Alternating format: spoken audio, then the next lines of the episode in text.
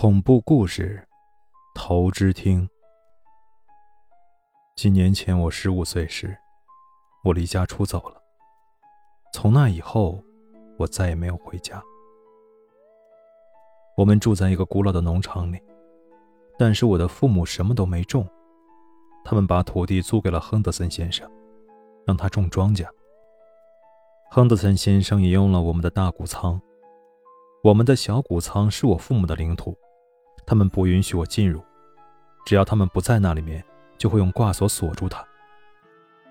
差不多每个月一次，我的叔叔托尼都会开卡车过来，把它停到小谷仓里，然后带着装满麻袋的卡车离开。装满了的麻袋看起来很大一袋，里面装的东西有点像土豆，也可能是什么更大的东西。在他装满卡车之前，我们家会一起吃晚餐，但我却从来不喜欢和他一起吃饭。托尼叔叔不是一个好相处的人，他脾气暴躁，很容易生气。我不认为他是我真正的叔叔。我的海伦小姨和汉克叔叔只是我父母的朋友，但我一直称他们为叔叔和小姨。相对于托尼叔叔来说，和他们在一起的时候总是很有趣的。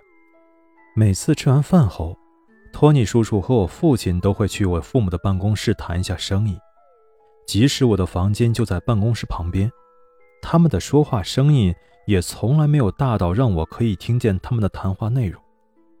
他们的生意谈完之后，托尼叔叔就会用大麻袋把卡车装满，然后离开。我一直想知道小谷仓里有什么东西，但是我的父母从来不会谈论它。在我试图提起他的时候，他们还会生气。我九岁的时候，我从壁板的缝隙里偷偷看了小谷仓里的样子。我看不到太多东西，但我确实看到架子上放着看起来像培育白菜的东西，架子上方还有昏暗的红色灯光。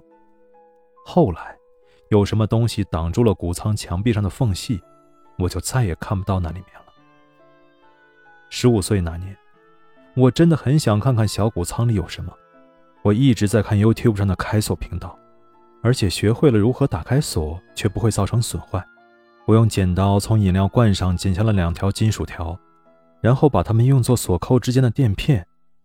我打开了锁，进去了。我并没有为我将会看到架子上的东西做好心理准备。我那时不知道自己会看到什么，但是。这远比我想象的要糟糕。架子上生长的不是白菜，它们是人的头，有些很小，有些完全长大了。看到这个景象的时候，我感到一阵阵反胃，恐慌感涌上心头。那天我离开了家，再也没有回来。除了头，还有什么更糟糕？到底是什么把我彻底吓到了？我看到架子上所有的头，都长着我的脸。